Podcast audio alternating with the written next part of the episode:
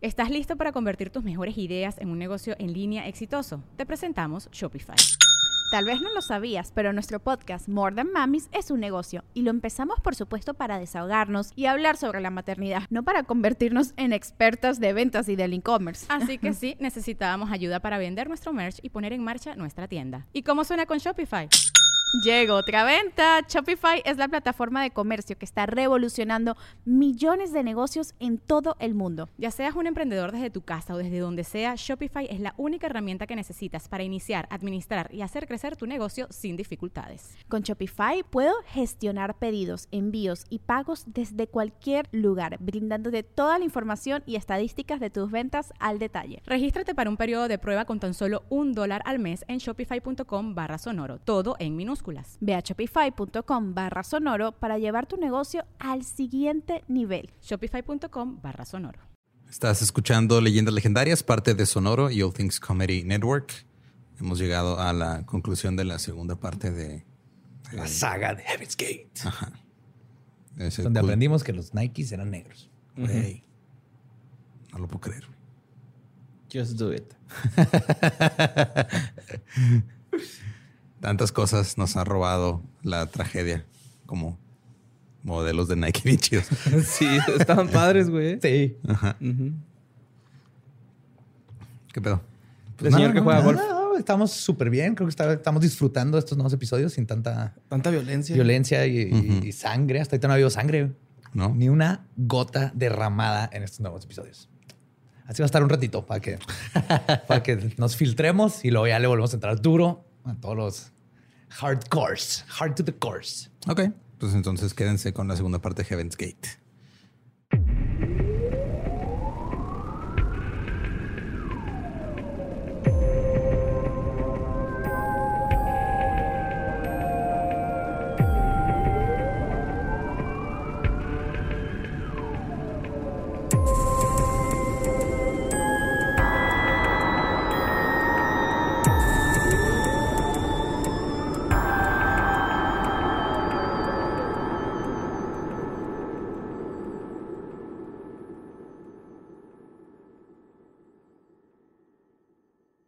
Bienvenidos a Leyendas Legendarias, el podcast en donde cada semana yo, José Antonio Badía, le contaré a Eduardo Espinosa y a un invitado especial casos de crimen real, fenómenos paranormales o eventos históricos tan peculiares, notorios y fantásticos que se ganaron el título de Leyendas Legendarias y estamos en otro miércoles macabroso. Yes, la parte 2, la conclusión de este culto.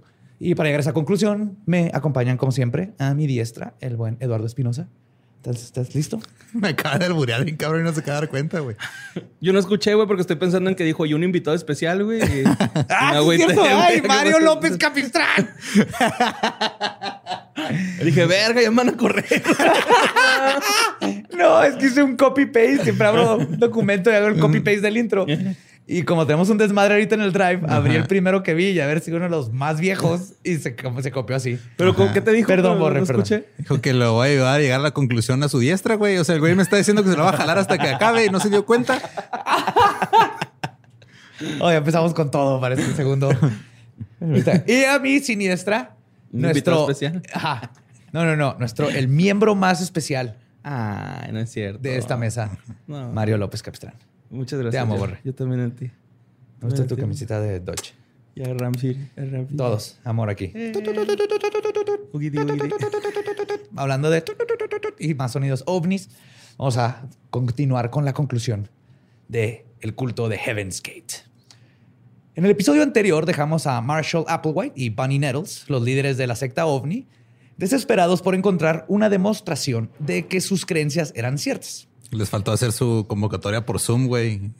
Como el güey este que... refrigerio virtual. Su refrigerio virtual y todo, güey. Se les duerme. Hasta eso son bien avanzados para sus tiempos. De manera que si hubiera habido Zoom, hubieran hecho eso, güey. Con casi una centena de feligreses, Bonnie Nettles recibió una señal del siguiente nivel. Como les dije la semana pasada, el grupo empacó sus cosas y esperó a la intemperie esperando una nave espacial. ¿Es intemperie o interperie? Siempre he tenido esa duda. O sea, es duda real. No sé, yo puse intemperie y no me lo corrigió el corrector. Está bien de las dos formas. MP, ¿no? Esa es la regla mexicana que no tiene sentido a veces como 100 pies es 100 pies, porque tiene 100 pies, pero a- nos agüevamos Sí, pero a no es reglas 10. arcaicas. Pero es, no es 100 pies, güey. O sea, aquí es una letra, no es NP o MP, es RP o es... Pero acá es, es 100 pies NP, pero la regla dice que es MP, entonces se cambia Ajá. de 100 pies a 100, 100 pies. Que es Pero, 100. pero no tiene ¿Cuántos son 100 pies. pies? No tiene 100 pies, güey. ¿Tiene más? Depende, No. depende. Si eres, si, es- si volteas a ver uno, parece que tiene 100. El miedo no te deja contar. Pero ¿Si es con M? intemperie. Afuera. afuera. Se estaban afuera. Gracias, Borre. Gracias por ser la voz de la razón aquí. Afuera. Estaban afuera esperando una nave espacial y no pasó nada. Mm. Así que Bonnie Nettles, apenadísima, no le quedó de otra más que disculparse en el amanecer y pensar qué chingados iban a hacer ahora. güey. Y uno pensaría que este suceso haría que crezca el escepticismo en la secta. Pero no fue así. A veces, o muchas veces, y más seguido de lo que creemos, en grupos religiosos, cuando las predicciones fallan, se fortalece la fe. La profecía no cumplida. ¿Me estás diciendo que el negging funciona en los cultos? Totalmente. no mames. La, la profecía no cumplida en, los cultos y en las religiones, de hecho, se convierte en una prueba de fe o lo convierten en una mala interpretación del mensaje. Claro. Siempre justifican. Lo, lo que está mal no es de que se la está mamando, que está Sí, prediciendo esto. no, güey, es que. No, no, no. Es que hubo cambio de horario, güey. Me confundí, güey. Ah, sí. El ovni viene una hora tarde, güey. Ahorita llega, no hay pedo, güey. Sí, pero es una hora, es una hora luz. Entonces es más, se va a tardar más que una hora normal, Ah, porque la hora luz sí. es una unidad de, de medida de distancia. ¿no? Tarda la Tiempo. venida del ovni, ¿no? Abra la boca. Sí, sí, sí. No, no es que mi líder sea un pendejo, es que Ajá, sí, ajá, güey. los aliens la cagaron. Sí, siempre encuentran la, la manera y eso nomás les da más, porque aparte ya están tan como, ya invirtieron tanto de su tiempo y fe. Y Claro, es el costo hundido, güey. Ajá, el costo hundido. Y de hecho, cuando los discípulos llegaron a dejar al grupo, no fue porque dejaran de creer en la llegada de los ovnis, sino más bien por aburrimiento, porque no les gustaban las reglas o por sentir frustración de su propio progreso, como hablábamos.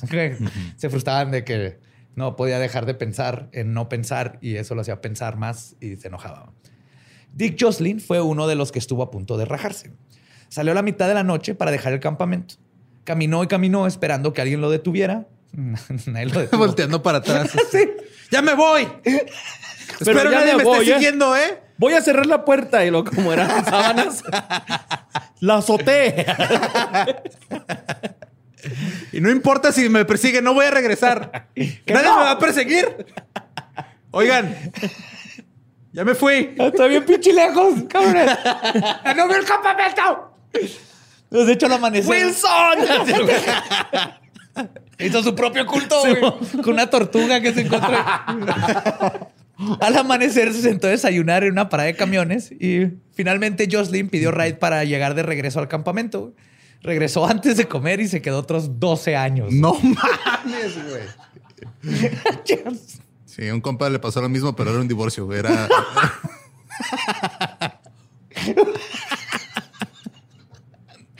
La vida, la, la vida hippie en la carretera se volvió desgastante. Bowie y Pip tenían que afianzar a los aprendices que tenían. En vez de reclutar gente, este, una nueva filosofía de más vale pájaro en mano que cientos volando. Por esto, en 1979, la secta comenzó a vivir en casas con techo como la gente normal. Este desgaste los había reducido a unos 40 miembros, los cuales se podían acomodar en dos o tres casas. Sin embargo, esto generó escepticismo en muchos de los creyentes. Se preguntaban cómo los encontrarían los aliens dentro de una expansión residencial. güey. Sí, ¿cómo se van a dar cuenta? Sí. Ajá. si llegan a la, a la casa 315 y yo estaba en la 312? güey. ¿Cómo Sí. van a saber estos aliens? Y Sí, imagínate que traigan el mismo sistema que los Uber, güey, pues va a estar. No, va a estar cabrón. Tres Va a estar casas más El, el- el ovni así volando arriba de los edificios. Este sí. Chingado, ya se equivocó el pinche ovni así viendo. El ovni acá, oiga, está cerrada la reja, le puede hablar al guardia, no me dejan entrar. Y aunque se sedentarizaron, sí se mudaron varias veces a lo largo de 20 años. El grupo vivió primero en Wheat Ridge, en Denver. Luego se mudar- mudaron para el sudoeste y vivieron intermitentemente en Dallas. Los dos temían al escrutinio público, a los policías, a los detectives privados y a las familias de los integrantes que seguían buscando a sus seres queridos entre la secta de los Ah, es que aliens. les- les- eran como desaparecidos, ¿verdad? Los Sí, muchos de ellos no avisaron. Por esto, el grupo rara vez se quedaba en un solo lugar por más de seis meses. Eran gitanos. Cuando vivieron en casas, no escatimaban en los, gatos, en los gastos. La contadora Fenton comenzó que Ti y cito, Ti y Do dijeron que el siguiente nivel no quería que viviéramos con escasos recursos. Ya cambiaron ahí un poquito la filosofía, güey. Necesitaban excusados, nada, como un excusado. Claro. John Craig, que tenía 41 años cuando se incorporó este, cuatro años atrás, fue de gran uso. Su experiencia de promotor inmobiliario les ayudó para negociar los arrendamientos de las casas. Además, Craig también había contribuido con una generosa herencia que había recibido. Pero los futuros Heaven's Gate no pudieron vivir por siempre de herencias. El varo que había puesto David Van Sinderen se había agotado. Applewhite y Nettles querían que el grupo fuera autosuficiente, por lo que en 1981, cuando yo nací, comenzaron a trabajar. Existía el peligro de que los creyentes se contaminaran con influencias impuras al tener contacto con el mundo exterior. Pero los dos les se habían asegurado de inmunizar las almas de sus aprendices. Aún así, ellos fueron extremadamente cuidadosos. No aceptaron trabajos que tuvieran que ver con lo que hacían en sus vidas anteriores y solo usaban sus nombres reales cuando nadie estaba viendo. Más adelante, los integrantes, buscaron mejores trabajos que se adaptaran a sus talentos. De todos modos, tuvieron que acudir a los engaños como mandar currículums falsos, güey, donde los números de referencia eran los de la casa donde vivían y sus com- mis propios compañeros se hacían pasar por jefes pasados que les hacían buenas recomendaciones. Ay, güey, esa la hemos aplicado también, ¿no? Sí, eso no tiene nada de extraño. Yo sí saqué mi visa. Gracias, Gabe. Pero tú sí trabajas aquí, güey. Ajá. Pero antes no era mi ingreso. Un punto. Y esa vez acá, que no, es que también allá tengo jale. No, pues sí. No es cierto, gobierno de Estados Unidos. Viendo para el techo, No, güey. sí. No mames. El techo están en nuestra sangre, güey. Cuando comías Captain Crunch, ahí te metieron nanos. Sí, nanorobots. güey. No, pues sí, tengo un chingo de nanorobots. Entre los integrantes había gente muy bien preparada como ingenieros, programadores y mecánicos. Eran geeks. Sí, o por eso es, es importante denotar que no importa que seas educado, eso no te quita lo pendejo a veces, güey. O sea, no, exactamente. Cualquiera puede caer. Hay muchos tipos de inteligencia, güey. Sí, exactamente. chingo, y muchos tipos de pendejes. Ajá. También. Los empleadores siempre estaban complacidos con su diligencia y talento. Entonces eran muy buenos en sus trabajos. Eran puntuales y siempre se mostraban impecables. Y no es secreto de dónde sacaron esa disciplina casi militar. Con mucha diligencia y gran profesionalismo, los miembros generaron ingresos de unos 400 mil dólares al año. a la chingada. Sí, y 400 mil dólares en esos tiempos. Ajá. Solo una docena de ellos tenían trabajos remunerados. Por supuesto, sus ganancias iban directo a la comunidad y los que no tenían trabajos remunerados trabajaban en las casas ayudando. Había una rutina estricta. hicieron un matrimonio de 40 güeyes Exacto. Sí. Sí, a la antigua. sin sexo. Un matrimonio. Ya un matrimonio. Sí, Ay, un por matrimonio eso. antigua. Por eso. Había una rutina estricta. Se estableció desde el principio quién pelaba las zanahorias, quién sacaba la basura y quién llevaba a quién al trabajo. ¿No que estaba prohibido el sexo? Perritos o qué, güey, todos con coloretes. no me pele la zanahoria. Habían horarios para las este, clases de aliens, para las horas de ver tele y hasta se asignaban asientos en el sillón para cada uno de los- ¿Clases de aliens? Sí. Sí, güey, pues tenía que aprender de. Eso era lo más importante, güey. A eso iban, tenían que aprender sobre. la ¿Y se que les enseñaban? ¿No traes ese datillo? Así de... Sí, le- ahorita les hablo un poquito más, pero les habla de cómo va va a bajar la nave. Que, Ah, que ok. esta- eres parte de un... Que Jesús era el hijo de un alien. ¿What? Sí, lo hablamos la vez pasada, que a la Virgen María se le llevó una nave, no era Ah, una sí, paloma cierto, y la sí, embarazó. cierto, sí, cierto. Y entonces los aliens nos ponen, a ciertas personas reencarnan con el alma de un alien y vienen a tratar de despertar a las demás personas porque tenemos almas de aliens. Pero ahorita vamos a ver que hay más de un solo tipo de aliens. Obviamente, güey. Pendejos no estaban. En, en ovniología, Pues los lolos. No te hagas, güey. Eh, güey. Llévame. Vámonos. Pues de hecho, las reglas estaban tan grandes que parecían una este, guía telefónica, güey. No mames. un Que para los que no les tocó, sí, una Biblia, güey. Era una Biblia de reglas, güey. Donde se escribieron los procedimientos del día al día, porque manejaban todo. Esto generó la idea de que la obediencia incondicional era necesaria para llegar al siguiente nivel. güey. Las finanzas también eran minuciosas. güey. Cada quien tenía al día 5 dólares para gastar y 25 centavos para hacer una llamada telefónica. No mames, güey. Yo de estudiante, güey. Así era, cabrón. Y era, que ca- más. era caguama, güey. Y, y afortunadamente en la tienda donde compraba caguamas, vendían botes de arroz, güey. Y véngase, güey. Arroz y caguama, güey. Era mi dieta. Igualito, güey. Mira. Pude haber hecho un culto. No, porque le tendrías que dar eso a todos tus otros 39 seguidores. güey. Eso comíamos, güey. Toda la gente que iba a fumar ahí al depa, güey. Era eso. Arroz y caguama. Vengan, vengan, mis pendejitos. Pues, la ropa la compraba Applewhite y Nettles y entre todos se compartían todo hasta los calzones.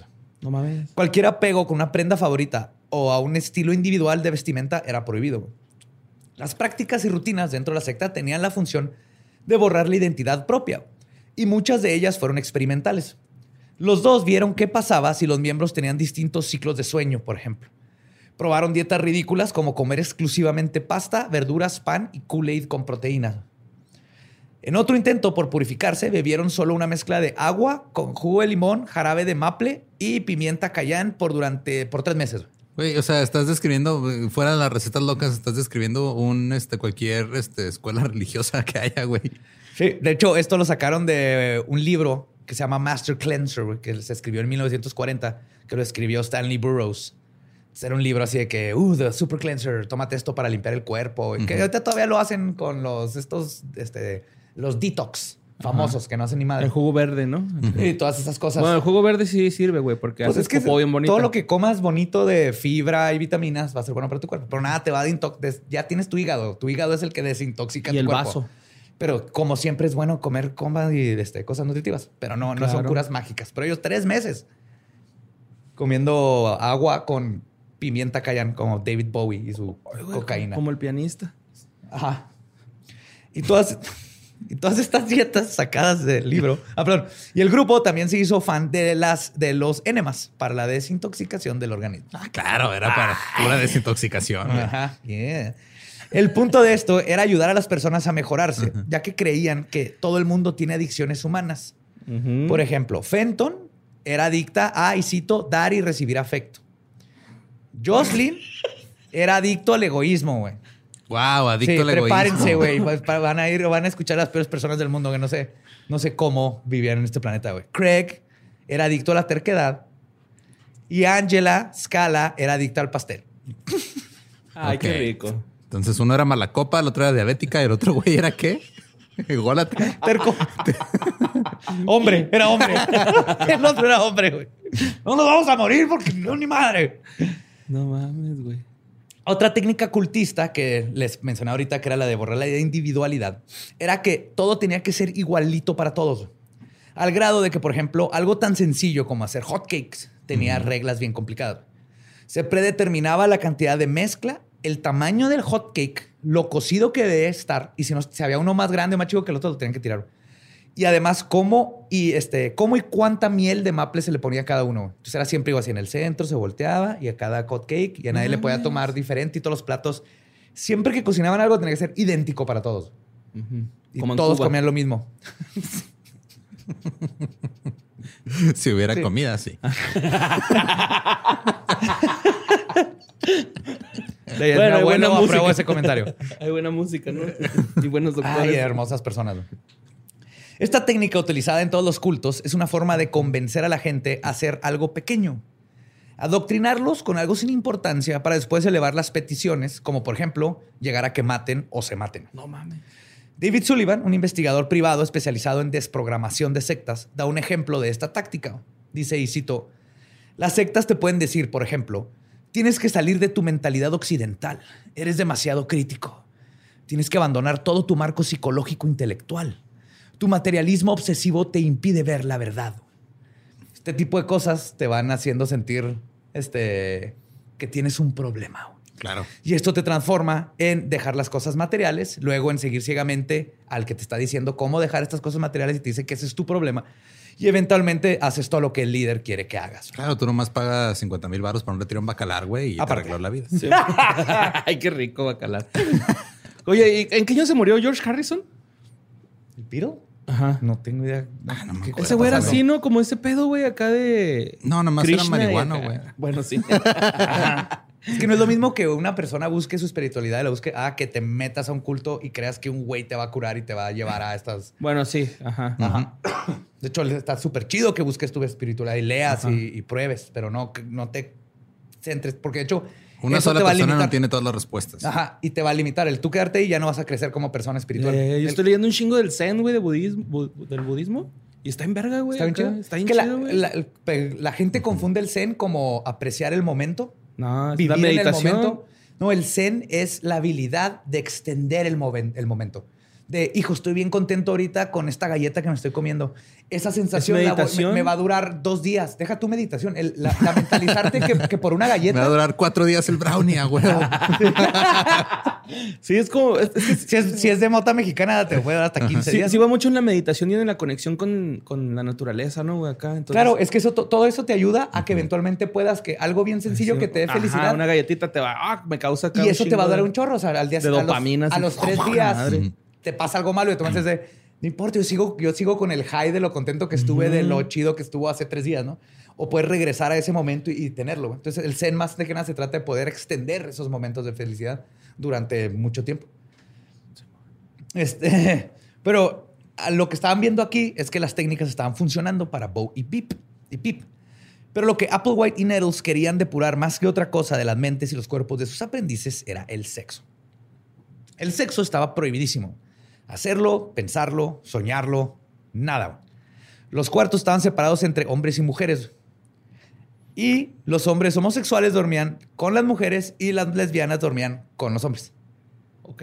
Para evitar cualquier. Así como Cualquier, escuela ajá. católica, pero sin, Como los este, con- baños. sin este nivel de. Ajá. ajá.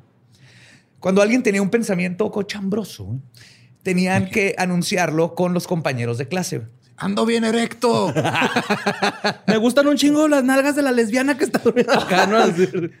De hecho, se utilizaban eufemismos del tipo, y cito, tuve un desliz sensual para evitar provocar Un a alguien. desliz sensual, güey. Qué gran frase. Y el desliz así. ah. Pero lo que tenían miedo que si, jara- que si llegaba yo de que oh, tuve un sueño húmedo con este vato, Ajá. estuvo bien hot. Todos los demás iban a decir, oh, sí, estoy bien hot. Y entonces ibas a contaminar Tuve a un todos. desliz sensual con el Yeti, güey. Sí. Con su pene y mi concha, ¿no? Después de, de- de avisarle al grupo que tuvieron un desliz sensual, tenían que escribirle una nota a Applewhite y a Nettles con los detalles de dicho pensamiento. Ah, se la han de ver, pero pasado Sí. bien chido esos dos, güey. El castigo, güey. Aquí es donde empieza lo heavy, güey. Ok. El castigo por tener tales deslices era la desaprobación de los líderes espirituales. güey. Uy, la decepción. me decepcionaste. Ajá. Pues que sí cala más, ¿no, güey? Totalmente es lo peor que te puede hacer por un papá, una figura. Ajá. de- Traes las luces altas, Jacqueline. Estoy decepcionado. de pues sí, güey, es la lógica. Básicamente. Applewhite entendía la heterosexualidad y la homosexualidad. Los veía como actos primitivos y animales, pero naturales. Uno de los miembros recordó que Applewhite pensaba que, y cito, los heterosexuales estaban menos evolucionados que los homosexuales, que al menos habían superado la atracción por las mujeres. What the fuck? A ver, hay un chingo de capas ahí Sí, bien pinches raras, güey. Es Applewhite peleando contra Con su propia sexualidad, ajá, su ajá, güey. represión sexual. güey. Pero Entonces qué este era pedo? bi, ¿verdad? Entonces era, eh, ajá, el- y le- aquí se nota el, ok, no, no te- tengo esa represión, pero mínimo, pero sí soy homosexual. Pero de todas maneras tengo Pero que reprimir mi sexualidad. Entonces, mínimo me justifico diciendo que lo bueno es que no, soy, to- no me atraen las mujeres. Es, es- Es- es es- una es- sopa ajá. ahí de, de chingaderas para justificar. es una pinche matroshka de misoginia, homofobia. Ajá. Así es. Machismo lo llama. único que La más quería- grande se llama machismo, quería coger con un güey. Y ya. Pues los hombres, según él, eran menos capaces que las mujeres de controlar sus pulsiones sexuales. Y esta es una ideología que los creyentes tomaron como propia. Quienes se sentían más acosados con la idea del sexo le preguntaron a Applewhite que por qué no someterse a la, a la castración. ah, cabrón. Esta idea al principio estremeció a Applewhite, pero no la descartó por completo y ya llegaremos a eso. Verga. Bueno, ya no iban a.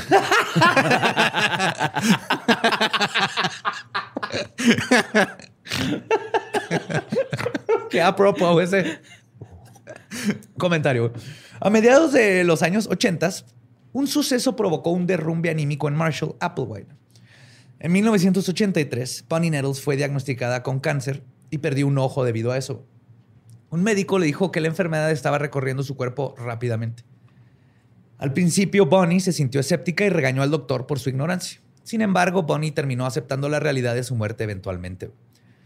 Pero el grupo, para el es grupo, que esa O sea, e- e- esa, esa pelea con el doctor le costó un ojo de la cara. Wow. Para el grupo era impensable. Te vas al Lecumberri de los chistes, güey. Dos semanas en el Lecumberri de los chistes, güey. A mí sí me gustó, güey. Ya debo como 10 años de condena, güey, pelada. Si no es que más. Para el grupo era impensable pensar eh, eh, a Bo sin Pip. Era impensable pensar, ok. Ajá. Y los mismos Applewhite y Nettles sintieron lo mismo. Muchas veces los dos líderes religiosos hablaban sobre ascender juntos mientras veían las estrellas y ahora esto se, iba, se veía imposible. El cáncer se expandió hasta su, el- su hígado de Betty y en el verano del 85 Nettles entró al hospital de Parkland en Dallas. Entró ahí usando su nombre falso de Shelley West y ahí terminó soltando su último aliento. Más adelante, Applewhite afirmó, y cito, Pip no experimentó síntomas antes de la semana en que dejó su vehículo. Y en su mayor parte, su vehículo durmió durante la transición. Sí, por vehículo se refiere al cuerpo. Al Al Cuerpo. cuerpo, exacto. No estamos exactamente seguros de cuántos días le habrá llevado volver al siguiente nivel. Las cenizas del vehículo de Bonnie Nettles fueron esparcidas en un lago de Texas. Entonces, por lo, lo bueno que no sufrió y Applewhite lo tomó lo mejor que podía, que era dentro de, sus, de su filosofía. Pues digo, eso de no sufrir es relativo, güey. Sí, me refiero a no sufrir que el... Que no fue, no, años no de- fue tan larga no la fue tan larga la El agonía. pinche hígado duele bien culero, güey. Cuando respiras y lo traes acá jodidón. Respiras y es como un pinche piquetito así, bien castroso, güey, acá, culerón. Cuando me enfermé del hígado, eso sentía, güey. O sea, Sí, respiraba sí, y pum, sí. me dolía así un sé, culerote, güey. No me, no sé No qué me imagino un puto cáncer, güey, acá. Como Nettles había pasado a una mejor vida, no fue necesario llorar su pérdida. Pero eso no quita que Applewhite quedó en duelo por la pérdida de su alma gemela. Y después de haber este, que lo haya dejado su guía espiritual, no estaba seguro de poder seguir con la misión por él mismo. En 1988, Applewhite era como un padre soltero, con una responsabilidad gigante y unos 40 aprendices, con serias dudas de qué hacer con todo este conocimiento y cómo esparcirlo. Pero siendo un geek de alma, Applewhite encontró fuerzas para sobrellevar esta sombría etapa, llegando a la realización que él era como Luke Skywalker. Luchando contra el lado oscuro, güey. Contra el lado oscuro lucharás.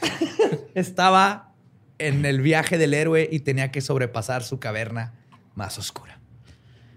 Ay, güey. Ok. No, está bien. Sea lo que sea, hay muchísimas películas y libros así que a, a mí me han ayudado y sé que a gente lo ha ayudado de esta manera. Luke Skywalker es uno de esos. Pues sí, sí es. Sí, güey, el vato tiene una misión en la vida, güey, y se va dando cuenta poco a poco y con su sensei Yoda. O sea, es- Sí, sí, tenía. Ya lo hicieron mierda en las nuevas. Pero a principios de los 90, el grupo salió otra vez a repartir sus ideas al mundo. Ahora con dos nuevas misiones. Querían refutar, y esto es muy importante para ellos, querían refutar la idea de que los aliens son seres hostiles. Porque en este tiempo está todo el pánico por las películas y todo. Ya en los 90, todas las películas eran de que aliens que venían a chingarlos. Y mientras que algunos de los miembros fueron a grupos, este, otros eran este, miembros que iban a grupos de adictos al sexo para anunciar que los métodos de la secta eran los mejores para disminuir la libido. O el libido.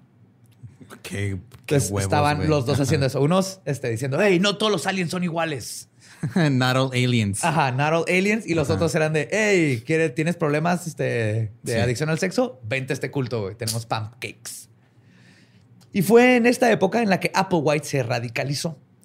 Le dijo a su clase que el abandono de los vehículos para llegar al siguiente nivel parecía inminente.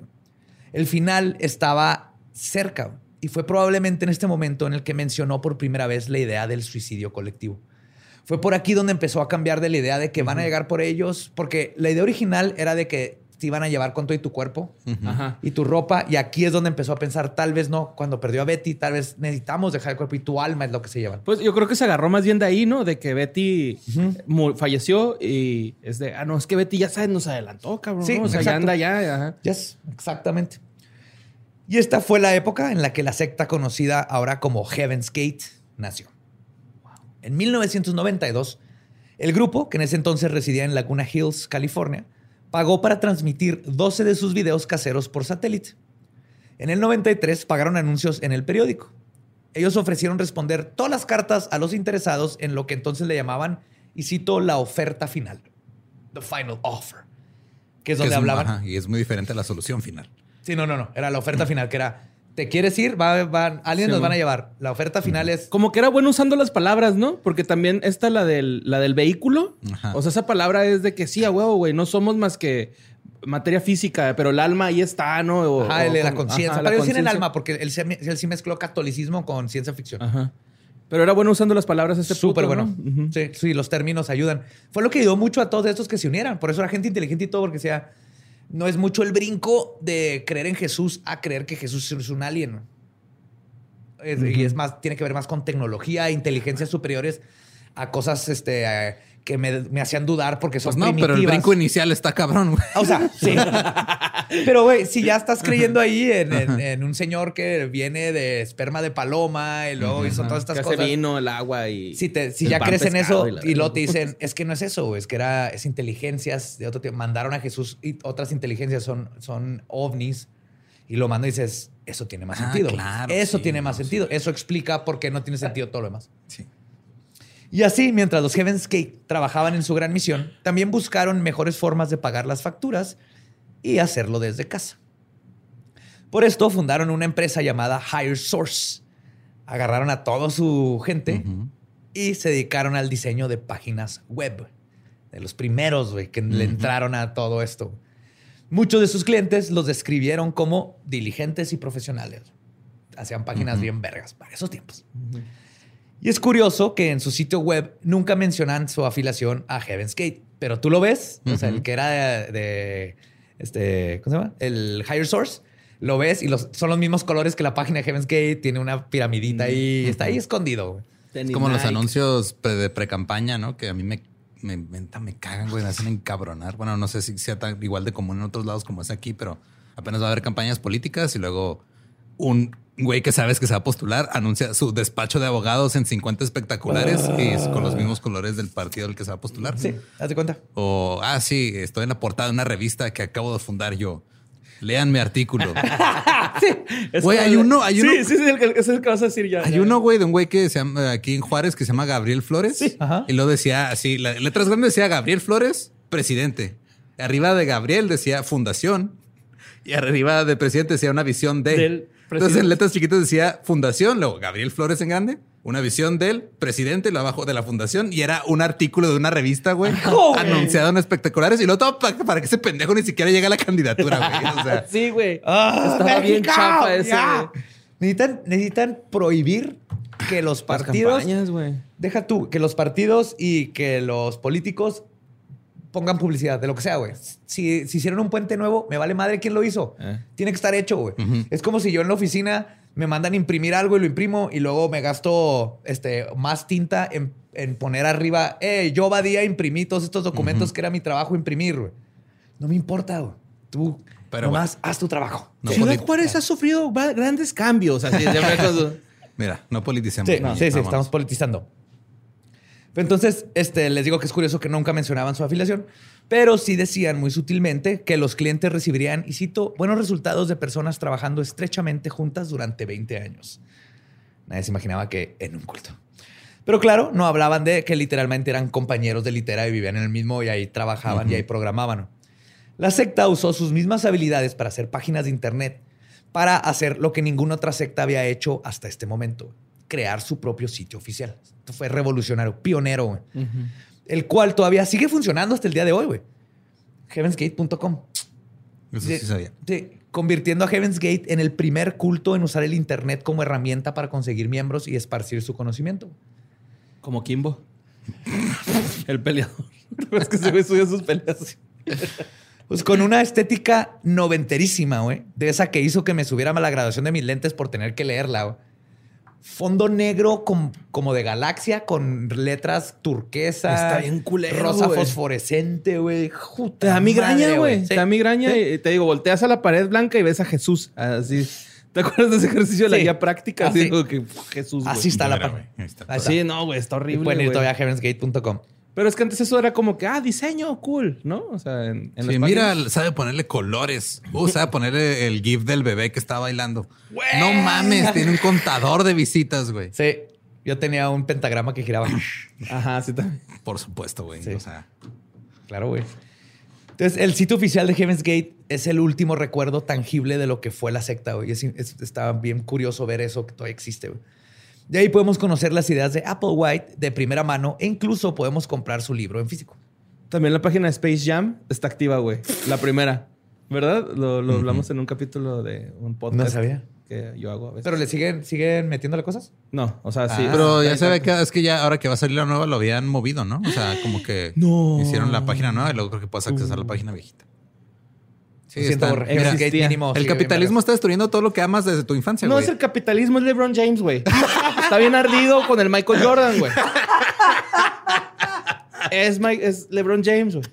Güey, criticar la política, digamos, a Le- LeBron James. este, LeBron James, ve lo que hace No, estos es el cultos, güey. capitalismo, es LeBron James. Ah, es cierto, LeBron James. Es la- es la- King James, señor Ah. King James. Yo lo admiro. Pues en la página principal fue- puedes ver eh, que Applewhite se compara a él y a Bunny Nettles con Jesucristo. O sea, ellos eran nuevos enviados, así como lo fue Jesús, que llegaron a la tierra hace dos mil años. Se llaman a sí mismo el, y cito, representante actual. Y también dice, y cito, estoy en la misma posición en la sociedad actual que en la que estaba Jesús entonces. Que no, no es el único ni el último que va a decir eso, no, hay muchos que se han autoproclamado mesías. Ajá. Hay otros que los proclaman mesías en, en otras circunstancias, Sí. pero bueno. Hay unos en Guadalajara que se autoproclaman profetas. También. Que es imposible porque tienen que haber visto a Jesús para ser profeta. o los Pero- falsos mesías. Oye, Hoy.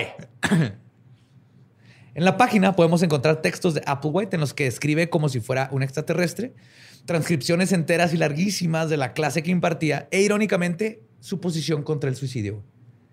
Tienen toda una parte de por qué están en contra del suicidio. ¿Heaven's Gate? Heaven's Gate. ¿Pero pues qué nos estudiaron todos? Spoiler, ¿no? Sí. Pero por eso dije la palabra irónicamente. Ah, ok. Ajá. Eso significa irónica.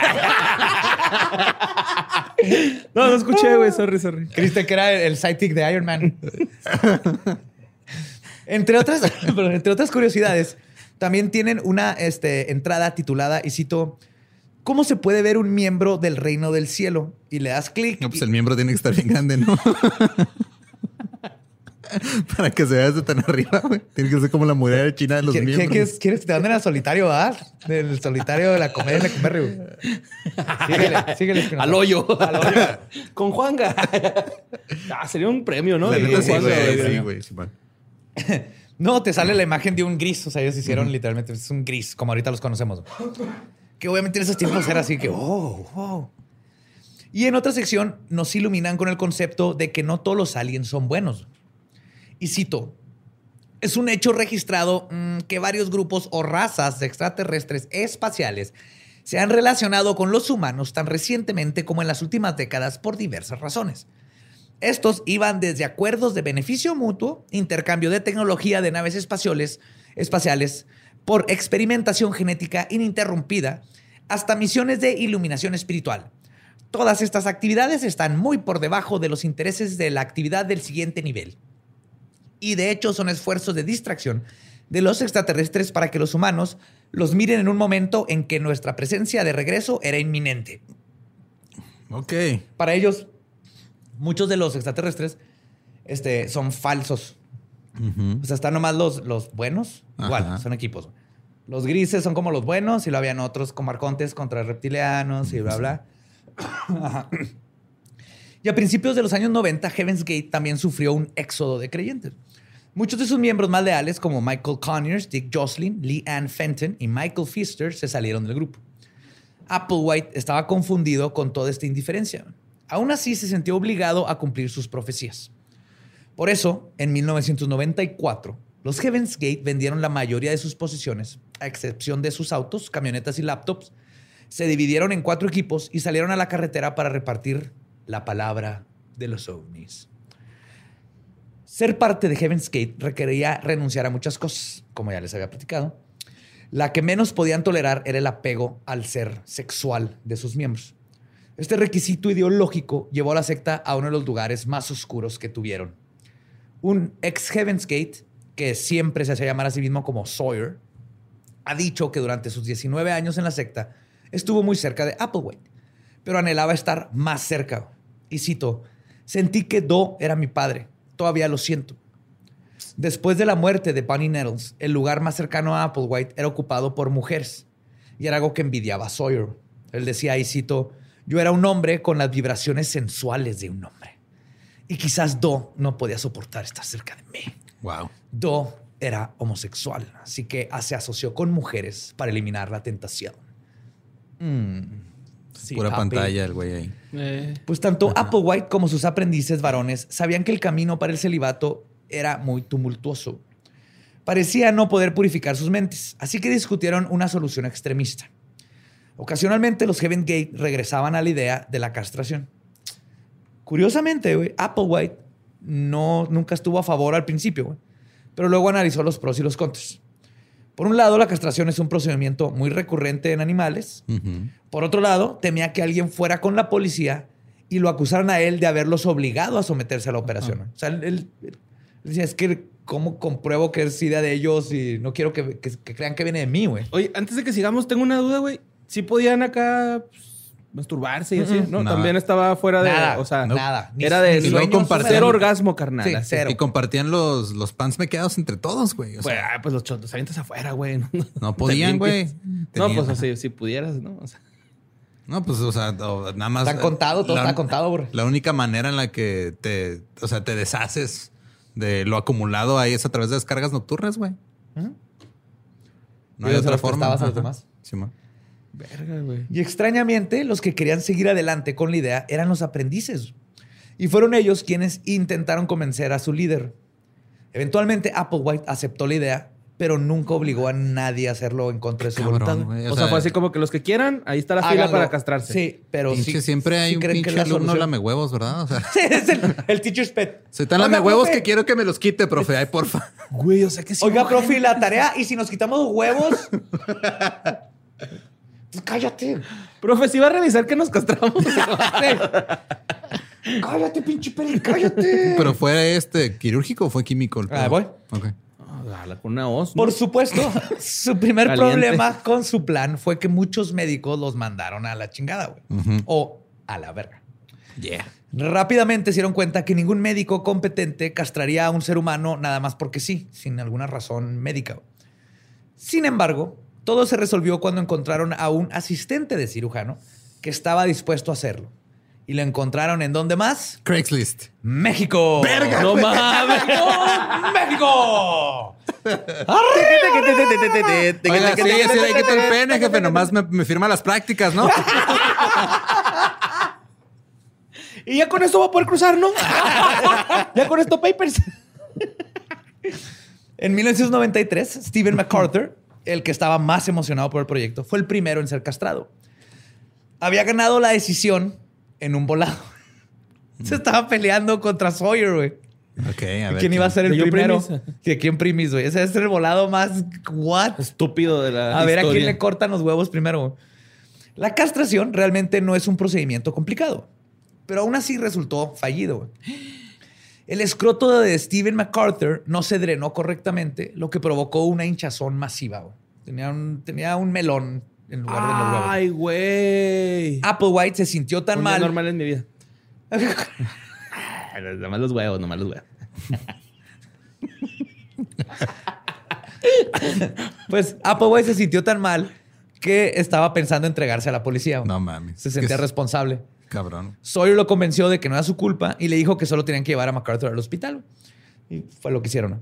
En los siguientes años, Applewhite y otros siete hombres fueron castrados. Eventualmente, Applewhite, él mismo, se metió, güey? se metió a la... No, no, no. no. Ah, ok, ok. No, se lo hizo, güey. Sí. Sí, man. Y habían seguido adelante cuando encontraron un mejor doctor para hacerlo. Probablemente no un asistente cirujano en México. Con veterinario. No importa, mientras sea competente. Es que es bien fácil, pues más cortas y el... O sea, el, ese es el escroto, lo sacas, cortas los conductos. En, en Fight Club lo iban a hacer con, un- con una liga, güey. Es de lo más fácil del mundo. güey. En los siguientes años, Applewhite y otros siete hombres fueron castrados. Ah, perdón, ya les había dicho eso. Y así despojados de sus testículos, es que en 1994 los Heaven Gate regresaron a la carretera donde el complejo de Mesías y mártir de Applewhite se fue agravando. Sawyer dijo que él pensaba que los fundame- fundamentalistas los matarían en las calles. Applewhite estaba dispuesto a morir así como Jesucristo, No que es parte del mar- de ser mártir, ¿no? De los... Ahora, mi, mi duda aquí, o sea, porque no se menciona, este, o no lo mencionaste, es como ellos creían que los que tenían eh, los impulsos sexuales más grandes, incontrolables, eran los hombres, nada más se, se dedicaron a castrar hombres. O sea, no hubo una mujer que se ofreciera. No, procedimiento. no, las mujeres eran de... Estamos bien. Yo puedo controlar mi libido. Qué I'm bueno. good. Todo cool. Los hombres, sabes que aparte no era tanto, creo yo, el tratar de del controlar su libido, creo que era el tratar de comprobarle a su líder que, que- que- que querían dar uno más. O sea, yo no solo estoy en contra del libido, yo me voy a cortar los Bueno, huevos, no, así ¿cuál- de cabrón. Aquí no era un uno más, eran dos menos. güey. Un dos menos. sí, pero creo que este extremo eh, sí, es más mentalidad de competencia más común en los hombres de yo, yo voy a ganar. Si, si se partían la madre porque uno pensaba menos que el otro, güey. Imagínate a la hora de, de, de tener menos libido, que le puedes ganar más que me voy a castrar? Y yo primero, güey. Y volado, güey. Eso está bien. Que un, un futbolito, güey. Y el que gane se castra. Sí, piedra, si no. piedra, papel o tijera. y el que saque tijera castra al otro. Tiene que ver más con eso que con verdaderamente controlar tú. O sea, la castración es más como una muestra de. Fíjate lo, lo metido que estoy yo en esta secta. güey. Estoy un chingón. Qué irónico. bueno, pues durante todas sus épocas nómadas, los Heaven's Gate recibían burlas y abucheos, pero nunca nadie intentó matarlos. Viajaron durante nueve meses y la inercia que traían ya no era como antes. Pero aún así, el grupo creció a 45 personas. La mayoría de los reclutas en realidad eran antiguos integrantes que habían renunciado y ahora querían volver. Para estos momentos, Heaven's Gate ya llevaba dos décadas existiendo. Y Applewhite le debía a todo mundo alguna demostración, una evidencia de lo que siempre había predicado y que todo esto que les había contado era real. Applewhite pensaba, entre otras cosas, si sería buena idea hacer un ataque al gobierno. Ya empezaron con. y en cosas algún momento compraron dos rifles y tres revólveres y dos pistolas semiautomáticas. Pero los miembros de Heaven's Gate no tenían madera. Los huevos para hacerlo. De hecho, Pero sí tenían pistola, güey. Sin bala, pero había pistola, güey. Pues más o menos es la analogía correcta, porque las compraron y todo el mundo se sentía incómodo con tener armas de fuego, No güey. mames. En la casa y nadie las quería. Y Pero son gringos, ¿no? Sí, pues sí, bueno, todos los gringos son así. Y las guardaron, güey. Así que no queremos, no, son geeks, güey. Son geeks, ¿no? Pistolas, pero fue de que. No. Ah, no fuera de láser, porque ahí sí. Ajá. Para Applewhite, lo único que le demostraría a los feligreses la existencia de los aliens era la muerte. güey. Pensó que una manera más evidente de llegar al siguiente nivel, de una manera, perdón, más evidente, pero sin la necesidad de participantes externos. Y todo esto ocurrió el septiembre de 1994, cuando Applewhite convocó una reunión para discutir el suicidio colectivo. Doe se preocupaba por sus hijos y buscó procedimientos para hacerlo indoloro. Habían recetas de venenos. Applewhite les preguntó si estarían dispuestos a hacerlos y es cuando les empezó a platicar toda esta nueva idea de es que no nos van a llevar con nuestros cuerpos, se van a llevar nuestras conciencias y allá nos van a dar ¿no? un nuevo cuerpo. ¿O ¿Cómo le decían? Este. ¿A ti? No, al cuerpo, ¿cómo le decían? Al vehículo. vehículo. El vehi- al ve- con sí, el o sea, no nos van a vehículo. llevar con el vehículo, el vehículo se queda y, y tú sales, güey, como, como salió este. Y el Mexa dijo. Yo les quito el vehículo, güey, sin pedo. Aquí los, se los arreglo. Oye, pero pero creo que eso era lo atractivo al principio del culto, ¿no? Que te ibas a ir con todo lo físico a- Sí, a- sí. al otro Y de lado. hecho, güey, los que no, los que no están de acuerdo con esta idea, porque aparte, o sea, hasta eso, y ah, parece que hablo bien de este culto, pero no, eh. O sea, es un culto y está de la chingada. Nomás que es interesante la- las diferentes formas de cómo algo tan. Porque él les preguntaba y lo comentaba con ellos de lo del suicidio, güey. No como Jim Jones, Que- que, le ajá. platicó a tres personas y lo forzó a todos los demás. Lo hablaba con todos los miembros y todo eso. Entonces, está igual de mal, pero para que te des cuenta la, la diferencia que puede haber, pero el resultado es el mismo. Ajá. Te puedes sentir bien seguro. Es que él nos pregunta y nos hace. Es lo mismo. Mismas técnicas de culto que Jim Jones o Manson. Y de hecho, los que no querían con estas nuevas ideas del suicidio eran los recién llegados, pues, que acaban de regresar, así como que, "What? Yo cuando me fui, estamos hablando de Star Trek. Primero Y me quieren cortar los huevos y luego. Sí. Ah, cabrón. y me van a cortar los huevos, no hay pedo. Pancakes chidos. Suicidio. pa, pa, pa, pa, pa, pa. Épale, épale, épale, mi bracito. Otros dijeron que lo harían, pero igual les daba miedo la idea, güey. Esto estaba así en la infancia y no querían hacer nada. Para estas épocas, la idea del suicidio era solo eso, una idea, una propuesta, este, algo que podría funcionar, tal vez no, se iba, se iba a discutir eh, en un juego de Dungeons and Dragons, todo eso. Applewhite estaba buscando desesperadamente formas para descifrar los secretos del universo. Descifrar la información del siguiente nivel siempre fue difícil, incluso cuando estaba Bonnie Nettles a su lado. Pues sí, porque la única información del siguiente nivel se la sacaba de unas pinches alucinaciones que tenía De que monje, un monje, güey. O sea, Los huevos que no te... Sin embargo, eventualmente esta señal que estuvo buscando Applewhite durante tantos años llegó. Irónicamente e indirectamente de otro par de nerds. El 23 de julio de 1995, Alan Hale y Thomas Bob avistaron un objeto gigantesco cerca de la constelación de Sagitario. El cometa Hale-Bopp fue el más brillante y estudiado del siglo pasado. Aunque no se puede predecir qué tan brillante se iba a ver cuando pasara por la Tierra, el objeto superó las expectativas. El gran cometa, como también se le llamó, estaba destinado a pasar por el perihelio del planeta a mediados de 1997. Ujú. ¿Cómo dijiste que el perihelio? es el, es el Nies del planeta, güey. Simón, es el Nies de la Huele sobaquito di. Sí. Y naturalmente el avistamiento del cometa fue importantísimo para los Heaven's Gate. Ese fue la salida, ese fue el mensaje que esperaba Applewhite. Lo que hizo que este fenómeno tuviera un significado cuasi profético fue el hecho de que quien fotografió el cometa había capturado un halo de luz a su alrededor. Y es cuando se comenzó a difundir el rumor nacido fuera de la secta güey, de que una nave espacial se acercaba detrás en la estela del cometa. Entonces empezó como un rumor, ¿no? así un fake news, Ujú. que se empezó a esparcir por internet. Estos vatos son los primeros redditors. Agarraron esto y ellos dijeron, ahí está, güey, es la señal, todo tiene sentido, todo se conecta, güey. Yo digo, evolucionó de lo que este, platicamos en el Dolop del cometa Halley en principios del Exacto. siglo pasado, que no decían que venía un- un- una nave espacial atrás, decían, no, es que en el cometa, güey, vienen unos, son unas espadas y son monstruos y nos van a matar, güey. Sí. Y la cola está hecha de gas pedorreante que nos va a asfixiar a todos. Simón. No seas mamón. Sí. Que obviamente eran 100 años antes de esto, pero... En otoño de 1996, el grupo compró un telescopio de muy buena calidad y le siguió el paso al cometa. Estaban viviendo en lo que sería su última residencia, una finca cerrada en el rancho Santa Fe, en California. Para varios creyentes, la idea del suicidio ahora se convirtió en un alivio. El vehículo terrestre de Applewhite tenía 65 años de edad y se estaba deteriorando por lo mismo. Y existía una esta posibilidad muy real de que los dejara como lo hizo Panny Nettles. Si esto sucediera, los hijos se quedarían ahora sí perdidos en el planeta Tierra. Era mejor irse todos juntos como la familia que eran a quedarse solos y huérfanos. Huérfanos de culto. El primer paso fue crear un sencillo veneno hecho con barbitúricos y vodka. Luego grabaron videos de despedida que enviaron por correo a sus familiares. En ellos, el líder describía el esperado encuentro espacial y los miembros se presentaban ante la cámara de dos en dos, uno lo del otro. Por último, antes de emprender este sublime y anhelado viaje, los Heaven's Gate asistieron a una última cena. Fueron a su restaurante favorito llamado Mary Callender's. Pensé que hay hop. No, Por los hotcakes. más o menos, güey. Pero sí es como un, un Grand Corral. Slam sin huevos. Pero Mary Callender's es como sausage.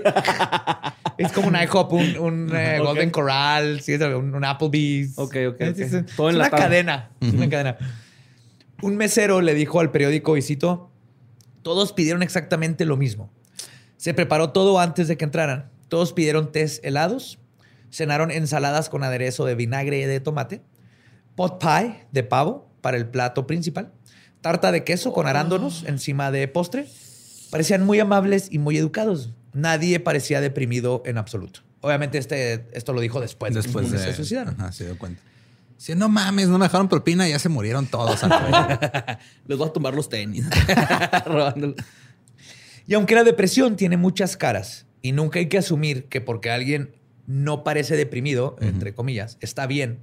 En el caso de los Heaven's Gate, su felicidad era genuina. Su misión en la Tierra estaba por terminar. Y es así como el 26 de marzo de 1997 se descubrieron los cuerpos de 39 personas envueltos en mantas moradas. Más que envueltos, estaban tapados. En la mansión de los Heaven's Gate. Entre ellos estaba su líder Marshall Applewhite. Los miembros de la secta planearon cuidadosamente sus suicidios. Se quitaron la vida por turnos. Algunos murieron 24 horas antes del descubrimiento, otras habían estado muertas varios días antes. El médico forense del condado, el doctor Brian Blackburn, dijo que, y cito, muchos de ellos llevaban una receta metida en los bolsillos de la camisa que describía el método de suicidio. Estas instrucciones la llamaban la rutina.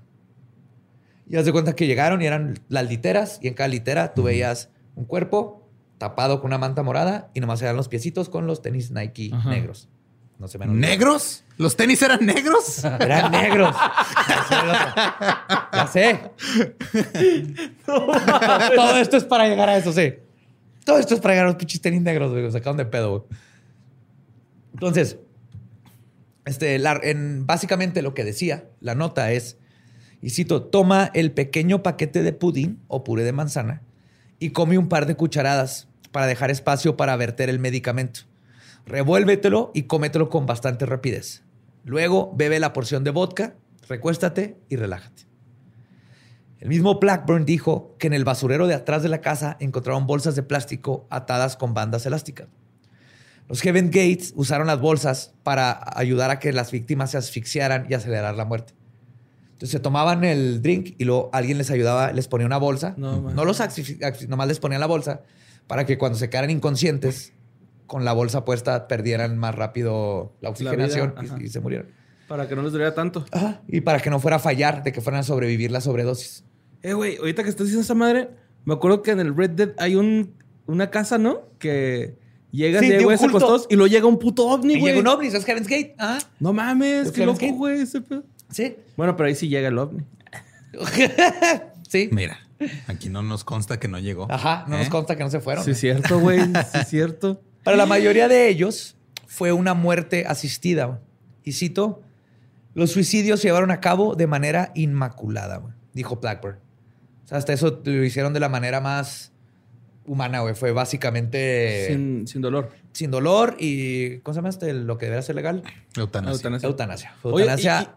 ¿El vodka para qué era, güey? Como para que se hiciera la mezcla Es que mezclar barbitúdicos con alcohol es muy malo. Ah, ok. Es una muy mala combinación. Se le han dado un speedball, ¿no? A huevo, güey. Ya te vas chido acá. John Belushi. Pues un hecho particularmente macabro es que los suicidios se produjeron en tres turnos.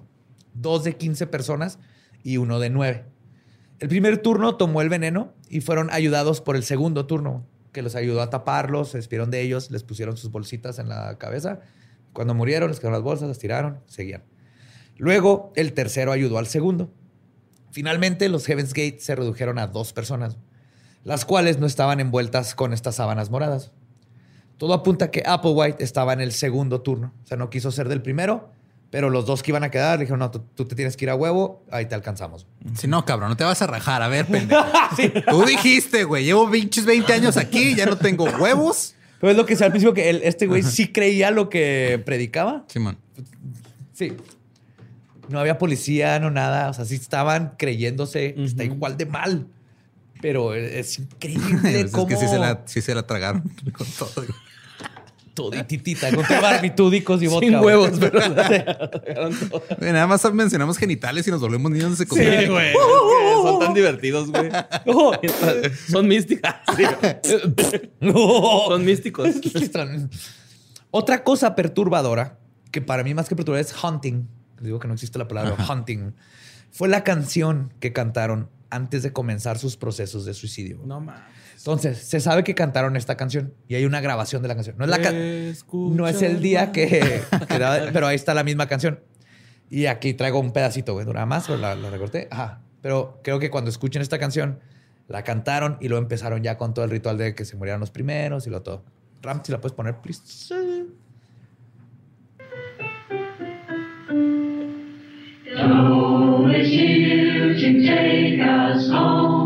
Rain the focus steps on me. Me, me, excel, oh mine. not be. So we go accordingly to love the level above human, to G, the one followed by no. And this brings us back to the one who is our older though it's here to take us home. Ray, the focus sets on me. Me, oh me, next level mine. Our next level will not be. So we go accordingly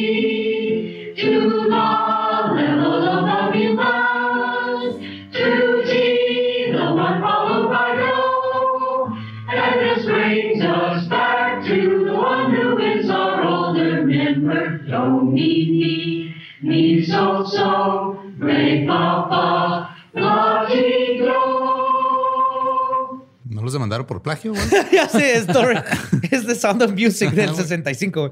No, pero o sea, me, me saca así.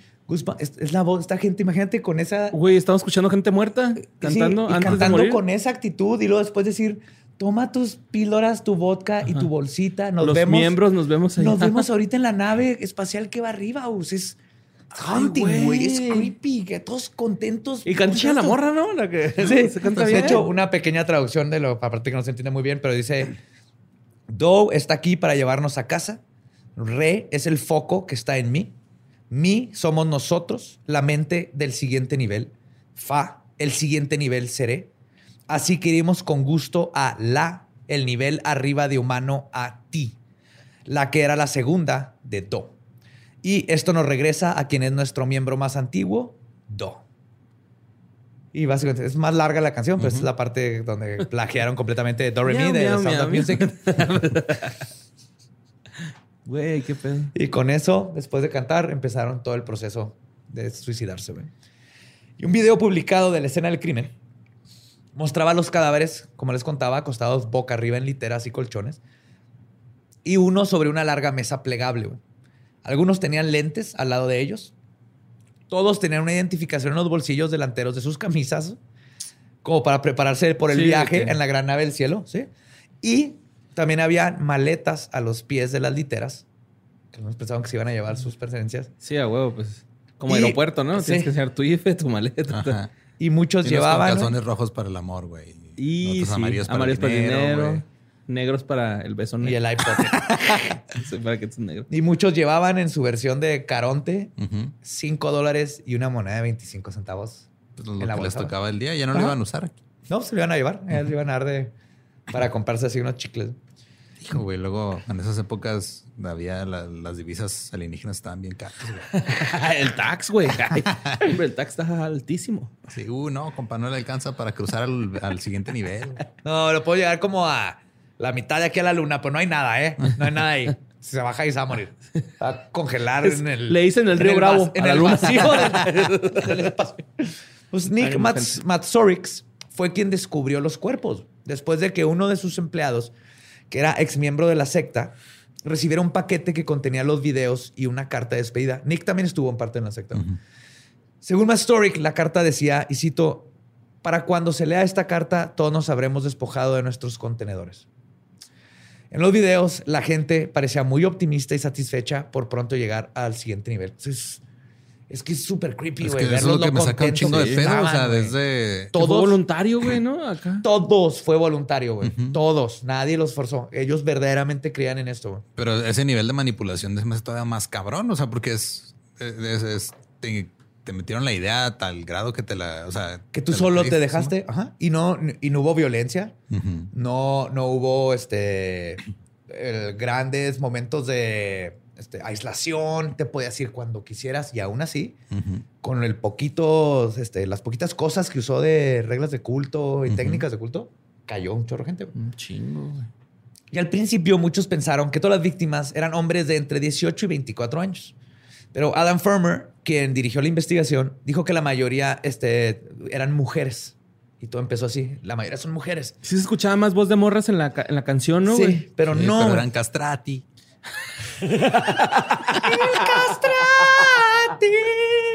Por eso la afinación, Sí. Rosalía. Saints vendrán por mí. Oh, oh, oh, oh, oh, oh, Estaban afinando, güey. oh, oh, oh. Lolo. Eran 21 mujeres y 18 hombres. Pero parte de la confusión inicial se debió a que todos tenían el cabello corto, porque Heaven's Gate pensaba que el siguiente nivel era un lugar sin género. Y desde antes de llegar ahí, y por la filosofía que les conté, buscaban eliminar cualquier característica que denotara feminidad o masculinidad. O sea, siempre están tratando de, Sí, andróginos. de ser andróginos. Ajá, exactamente, no binarios. Se quitaban la ceja y la madre. ¿no? Sí, de hecho los hombres tenían, así como que les controlaban los pancakes, era, tenías una forma específica de cómo rasurarte, si tenías pelo facial, cejas, todo. Todo eran idénticos, todo. Y de hecho los Heaven's Gate además tenían edades muy dispares. El menor de ellos era un hombre de 26 años y la mayor una mujer de 72.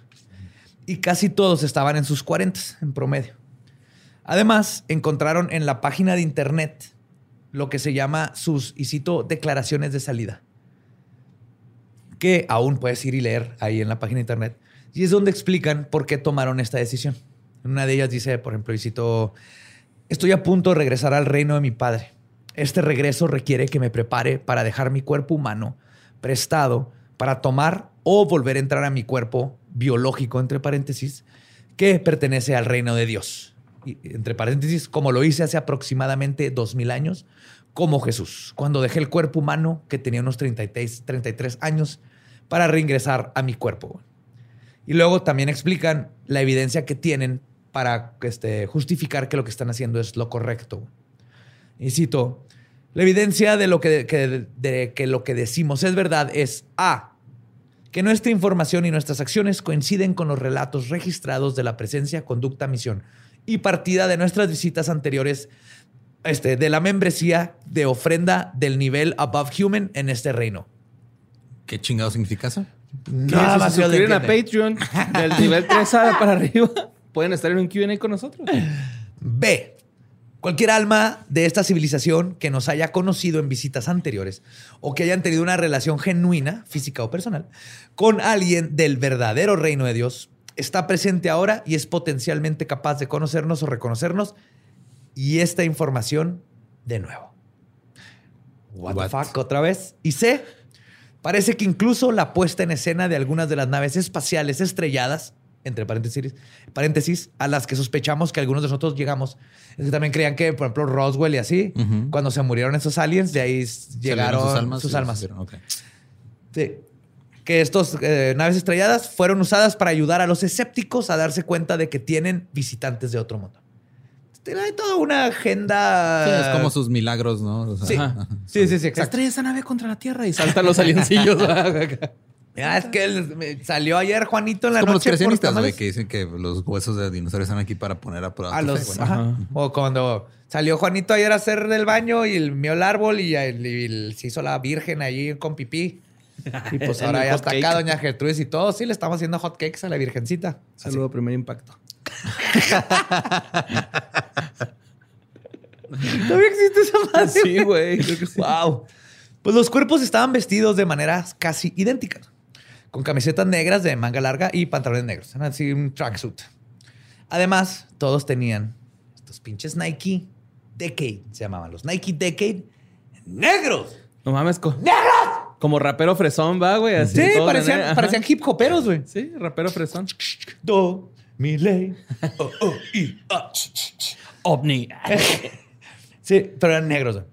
Y como les mencioné anteriormente, este, la compañía Nike descontinuó este modelo debido a sus nuevas asociaciones macabras.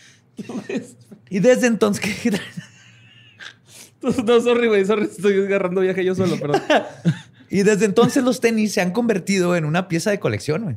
De hecho, encontré que un Mm. par encontrado en una unidad de almacenamiento en Arizona güey, se subastó en eBay por 6.600 dólares como precio inicial. Ah, cabrón. Ay, cabrón. El post ¿Cuánto se vendió? tenía la cara, no se sabe, Ok. Pero el post tenía la cara de Apple White como parte de la publicidad. Y por supuesto, Nike no le gustó esta publicidad, aunque fuera gratuita. El representante de la empresa, Jim Small, dijo en una entrevista del 97, y cito, el incidente de Heaven's Gate es una tragedia. No tuvo nada que ver con Nike. y los integrantes sobrevivientes de la secta estaban de Muchas acuerdo. compañías, o sea, güey. ¿Verdad, güey? Fue una tragedia, no fuimos nosotros. ¡No son los tenis! ¡Son los videojuegos! Y fue una tragedia porque tuvimos que descontinuar un modelo que se vendía muy bien. ¡Está bien, vergas! Kobe Bryant. ¡Está bien, vergas! Sí, por eso ya no existen los helicópteros, ¿sabías?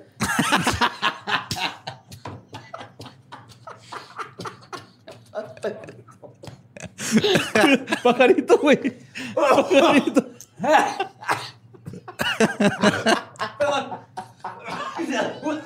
Sí me iba a ahogar. Ándale, güey, fue el Black Mamba, güey. Ay, Así bajó y te dio un caratazo en la garganta. Hice ese broma ostentosamente mientras me tomaba mi drink y me di risa a mí mismo. Ah, güey, ok. Entonces, dijo eso Nike y los integrantes sobrevivientes de la secta estaban de acuerdo. Y aquí es aquí donde salió a la luz la razón de tan icónicos y notorios tenis. Al fin, llegamos a este punto. Estaban en oferta en Payless. Literalmente, eso es, güey. No mames. Estaban en oferta en Payless, güey. No mames. Estaban bien pinches varas en oferta en Payless, los compraron. Era- no me acuerdo si era Payless o Kmart, pero... No, no creo que sea Payless porque No, Payless ajá, no maneja era Kmart marcas. o algo así. Ajá. Estaban súper baratos en Para los que oferta. no qué pedo aquí en la frontera, bueno, en el lado gringo había antes, todavía no- ya no existe Payless, ¿verdad? No. No, Este, no. era Pero tía- es tres hermanos. Ah, es que tres hermanos es, es juarense, ¿verdad? También nada más. No, no no sé. No, creo- no sé. Pero Pues una- Payless- era, era una zapatería que vendía tenis varas. Ajá. Todos eran como- idénticos a todo lo de moda, pero Eran, eran imitación. Ajá. Pero así de que te los ponías más de cuatro meses y te apestaba la pata, ¿no? No, la neta, eran lo mismo, güey. Por ejemplo, yo tenía los BK Knights, que eran los British Knights, que era el equivalente a, ¿A los a los- no? ¿O no, a los Reebok. A los Reebok, sí es cierto. Eran los Reebok de estos güeyes. Eran Y tenis duraban lo mismo, güey. Ajá. Ah, Sí, yo tenía los. Andy, McDo- Andy McDonald, güey. Sí. Que eran Pues, los Hawk. Así como cuando salió los Airwalk, ellos tenían su... No, los Airwalk son de Payless. Bueno, Sí. después se fueron a Payless. Ah, eran los Vans y sacaron los Airwalk. ¿no? Bueno, el punto es que era Payless. Pero sí, los encontraron bien baratos, güey. Por eso los compraron. En todo ahorraban. Y todo el mundo igual dijeron, estos tenis están bien chidos para todos. Wow. ah, Igual hubieran en- encontrado unos Adidas Samba en oferta y ahorita hubieran descontinuado los Adidas Samba. Así de fácil. güey. Y para los investigadores, el siguiente paso, después de encontrar esta horrible escena, güey, fue notificar a los familiares. güey. Pero el pedo, o sea, cuando. Porque lo que yo me acuerdo es de que el güey este que encontró, que no me acuerdo cómo se apellidaba, el, el que iba con su jefe. Ajá. Este güey entró a la casa Sí, y luego el jefe se quedó afuera, ¿no? sí. Y este güey entró y encontró todo ese pedo. Luego cuando salió, el güey no le quería hablar a la policía hasta que su jefe lo convenció, güey. Simón, sí, sí, sí. Simón, ok. Sí. Y luego ya hablaron, nomás dijo, sí, tenemos un tipo anónimo acá, este, es- hay un chingo de gente muerta. Y, no y es que vamos a ver que hubo ahí un pedo cuando con este vato. va, va. Ajá. Pero sí, exactamente eso pasó. O sea, vio y dijo, fuck, estos güeyes ya se fueron. Fue a ver, No mames, No y qué mames, me dejaron. Pinches culos, no me invitaron a la fiesta. Me quedé jetón. Viendo las, el güey, así, el güey viendo las historias de Instagram, ¿no? Así de, ah, culos. Ah, sí. Ya están, están suicidando todos y no me invitan. Ah, cabrón, programa con Alex Fernández. jetón, güey. Pues la oficina forense estableció, este, para ayudar todo esto de que no sabían de los familiares, eh, una línea directa al 800-600-0646 para que cualquier persona que hubiera tenido algún pariente o así pudiera llamar y le pudieran decir, pues sí, aquí está o no, está. Es que culero, güey. Imagínate saber que tu papá te dejó hace 20 años, güey, para estar en una secta y ahora. Sí, te se tenemos dos noticias, una buena y una mala. La buena es que no se fue por cigarros. y también es probable que no obtengas hermanitos, pero eso. La mala es que se ha suicidado. La otra buena es que está en un ovni. La otra mala es que por su culpa van a descontinuar esos pinches Nike que están bien vergas. Están bien vergas, güey. Búsquenlos. Sí, están chidos. Sí, otros así como los de Y me Night cagan los tenis negros, güey. Y es así como estas personas siguieron a Marshall Applewhite hasta la muerte. Sin embargo, los 39 encontrados en la casa del rancho de Santa Fe no fueron los únicos que perdieron sus vidas. El 7 de mayo del 97 se encontró el cuerpo de un ex miembro de Heaven's Gate en un hotel cerca de la mansión. Al lado de él había otro ex miembro inconsciente. Los dos estaban vestidos de la misma manera que los del suicidio original y también estaban cubiertos con mantas moradas. Uno tenía una bolsa de plástico en la cabeza y el otro, el que no murió, tenía la bolsa a un lado, no se la puso. ¿No murió? No. Lo encontraron vivo, güey. Sí. Sí, sí. Qué, Ay, güey. qué oso, ¿no? Así tapado con tu. Así que, güey. Sí, se el güey me abre fue los ojos nave. y verga, se ve que se me ha olvidado algo, güey. ¡La bolsa! Se sentía bien chido este pedo, no bien mareado. le digo. Sí, ah, estuve bien vergas, pero este me fue el ovni. No mames, güey. El muerto fue identificado. Nunca he hecho nada bien en mi vida. El muerto fue identificado como Wayne Cook, un escultor cuya esposa, Susan Cook, murió junto a Marshall Applewhite. O sea, él- su esposa sí, sí se suicidó con, con los originales. Charlie Humphreys fue el que lo intentó, pero no lo, no lo logró. Él estuvo en Heaven's Gate intermitentemente del 75 al 97. Pero su lealtad siempre estuvo con Applewhite. Cuando él supo lo del suicidio colectivo, Humphreys dijo en una entrevista que debió de haber ido con ellos. Y luego dijo, y cito, tal vez aún lo haga. No mames. Las cadenas de CNN y CBS, CBS alertaron a la policía de los inminentes suicidios porque habían recibido cartas de despedida de los dos. Otro exmiembro, James Perky Jr., también se quitó la vida el 11 de mayo en aras del seguir la nave que venía detrás del cometa. O sea, muchos dijeron, güey, sigue, todavía no alcanzamos. Ujú. Ah, cabrón. Sin saber que las naves espaciales no son como los camiones en México que se paran en donde tú quieres. No, tienen paradas específicas y si no estás a esa hora se va a ir y tienes que esperar al siguiente ovni. güey. Como a E.T. que casi lo dejan, ¿no? Ajá, Sí, exactamente. No vuelan en la pinche bicicleta y se queda el E.T., güey. Así es. Nada más que él fue menos sutil cuando se quitó la vida porque se pegó un tiro en la cabeza. Charlie Humphreys, quien había sobrevivido al suicidio, se terminó suicidando en febrero del 98. No mames, perilla. Sí. Es que sí, entonces sí les, les metió bien cabrón la idea, güey, ¿no? Este güey. sí. El Y- Apple White. Fue, fue una retroalimentación porque... Sí, aparte también, o sea, hay gente que hace cualquier cosa por pertenecer. Ajá. Está bien triste, güey. Es bien triste, güey. Y esta es la historia de una de las sectas más infames, pero su legado no murió con ellos. güey. Así es. La página oficial de Heaven's Gate, como les contaba, sigue activa gracias a los esfuerzos de un par de integrantes que se unieron a la secta en el 75. Sarah y Mark King, quienes decidieron permanecer en sus vehículos para cumplir con la mundana, pero noble y necesaria función de responder los correos electrónicos. ¿Cómo se llama esa madre? Porque tiene un nombre aparte, ¿no? Le pusieron otro nombre a la... Este, Secretaria. De T- TLH, tal, no me acuerdo. Es que algo así vi una vez de que por quién, quién mantenía activo el sitio. Eso sí, no, no, no, no, no Ok. lo vi. Pero tenían como un TLC o... No, o sea, no sé si era como unas, eran unas siglas de algo, o sea, no sé si era su propio pinche secta, movimiento, o si nomás era. Sí, sea, ellos eran los... Estos son los de... Este, con servicio a cliente, güey. Simón. Güey, neta, o sea, todavía tuvieron pinches call centers, neta, son la, Son la muerte. son la muerte. Pero qué valientes, güey. Son así la que- muerte en vida. En mi- Güey, ¿qué- qué- eh, sus opciones eran call center, Ajá. suicidio y tal vez terminas en un ovni, güey. Mm, ¿Qué es peor, güey? Ay, güey. Mínimo en una hay la posibilidad de algo espectacular, güey. Pero no. Te iba a decir, en la Tierra hay mota, pero pues esos güeyes les hacen doping, entonces... Ajá. Sí, no, pero allá traían, traían espacial Kush. Ay, güey. Moonrock. Te mandan libros y todo y pagan la factura de la página. Y un reportero de Vice que contactó a la página para preguntar cuántos miembros quedaban, este, le dijeron, y cito, ninguno. La neta, el grupo llegó a su fin en 1997. Ok. No hay miembros ni nada que se unan.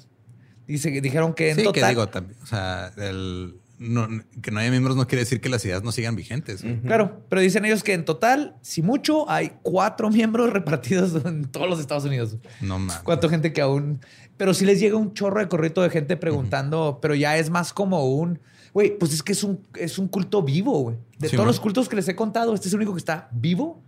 En el sentido de que siguen posteando, puedes comunicar. Moribundo, más bien, ¿no? Que existe, güey. Los demás se murieron. O sea, el de Manson se murió, Jim Jones se murieron. Aquí ellos siguen hablando de lo mismo, tienen la página. Les puedes preguntar, oye, ¿por qué creen esto? Que bla, bla. Y, ¿Y te, te contestan contestan? y todo, sí. Vayan a hacerles bromas. Ah, No, no, No, no, déjenos no en paz. no, no se crean, no se déjenos en se paz. O sea, métanse a la página porque y nomás pónganse lentes o algo, porque sí se les va a chingar la vista. Está bien interesante la página porque ves ese, ese vistazo al pasado y todo, pero no los molesten, ¿no? Ya, ya sufrieron lo suficiente. Mark y Sarah siguen de acuerdo con la ideología predicada por Marshall, Applewhite y están dispuestos a promoverla. No la parte del suicidio, sino la- por eso La mantuvieron, ideología acá. por eso mantienen ahí la parte de antisuicidio que tenían antes de que se suicidaran.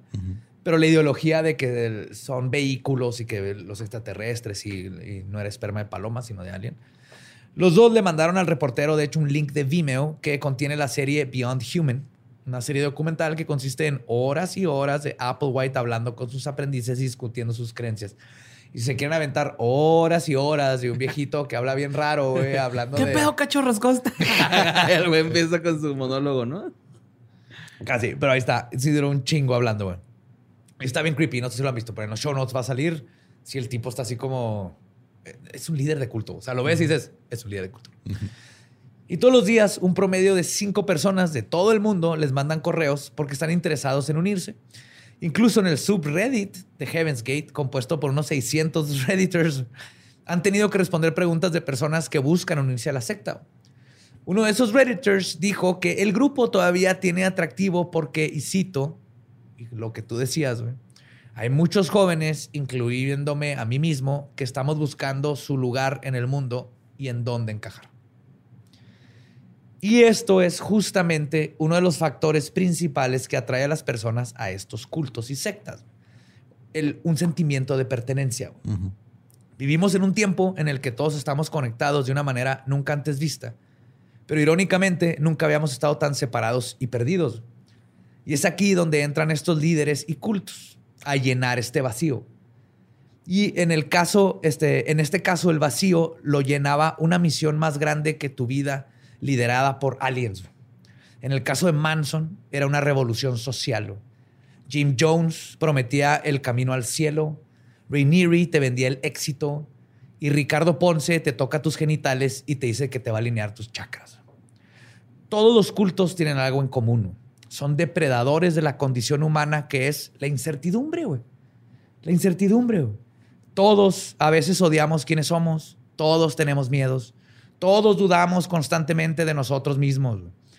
Eso nos conecta como a veces llego a personas. dudar si en realidad estoy dudando lo suficiente de mí. güey, o sea. No estás dudando lo suficiente de que estés dudando, güey. Vete a comer unos hotcakes y luego regresas a leyendas legendarias. Sí, Lolo. Estaba bien clavado, güey. Sí, güey, sí es cierto. Ya me iba a parar, güey, acá. Vamos a buscarlos y a perder de su madre, güey, acá. No, no, no, no. Vamos a mandar a Lolo a comer hotcakes. súper profundo, güey.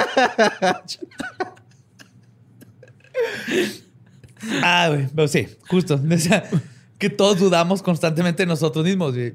Pero esto es justo lo que nos conecta como personas. güey. Es lo que no- no- tenemos más en común con eso que con cualquier otra cosa, güey. Sin importar tu religión, cultura o este, dónde estés Que geográficamente. el Cruz Azul haya sido campeón. Sí, no importa, güey. Todos tenemos estos problemas, güey. Y es con personas, güey. Con amigos, familia y profesionales, güey. Con quienes podemos expresar estos vacíos. Compartirlos, trabajarlos y resolverlos poco a poco. No existen soluciones fáciles con mesías ni gurús, ni líderes carismáticos que prometen salvarte si les das dinero, sexo o eventualmente tu vida.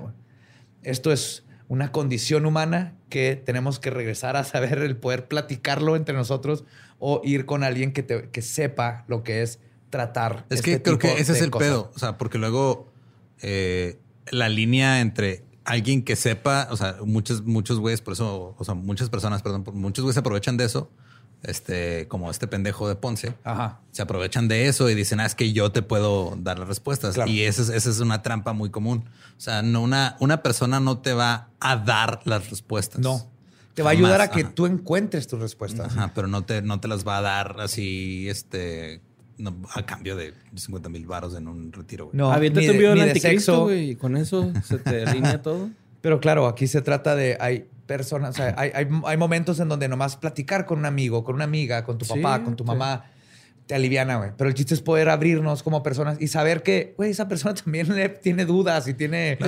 Ajá, también. si- Todos tenemos eso, güey. Si tienes ese tipo de dudas, güey, ¿por qué acercarte a un desconocido, no? O sea, creo Pues que. que se- o sea, es válido cuando es un, un- cuando cuando, es- cuando es un profesional de, de la terapia. Ya iba. sí, arre, arre, Simón. Si es un, cuando llega el grado de la donde, terapia, ajá, cuando de plano sí tienes un problema que dices, esto está muy fuerte, no puedo Ajá. resolver, no puedo resolver. Vamos con alguien que sepa que me va a ayudar a mí a resolver mi problema. Porque lo que, lo que debe hacer un profesional y lo que hacen tus amigos es te ayudan a ti mismo a ir cuestionando, a soltar cosas, a aprender cosas, pero a final de cuentas tú solo eres el que Ujú. tiene que querer estar mejor y ir comprendiendo y lo vas, pero alguien te va guiando y por ese alguien me refiero a un psicólogo o psiquiatra que tiene entrenamiento. Exacto, porque este, lo que hacen este tipo de cultos es o sea, de, de todo ese pedo de quitarte la individualidad, de hasta cierto punto deshumanizarte, eh, es porque te quieren dar una solución genérica, que en este caso la solución genérica es quítate la vida, te va a ir un ovni, güey. Pero cada quien es diferente. O sea, no- tus circunstancias no son las mismas que las mías, güey, o que las de Badía. Sí. Entonces, la misma solución para el mismo problema que podamos tener en común van a ser diferentes para cada quien, güey. Y es por eso que no te no puedes comprar una respuesta así nada más porque sí, güey, ni que fuera el pinche rincón del vago o una referencia más actual. Sí, sí, Eh, eh, y lo que, lo que es, es nada más es un, es un proceso, o sea, es un proceso que Sí. es individual y que puede ser guiado por un profesional. ¿Por qué Ajá. crees que no vas con un psicólogo y están 60 personas más ahí con el psicólogo? Pues y- porque y ya es- todos es lo mismo. Hay que alinearte tus chakras, deja, Por te lo toco mismo, la es- vulva. Es, individual, güey. Es, es- Es, es un Es proceso tuyo. individual, tío. Y porque- puedes compartir tus experiencias si quieres, pero no es de a huevo y el compartir tus experiencias no este, va a determinar este, completamente las experiencias de alguien más. güey. No.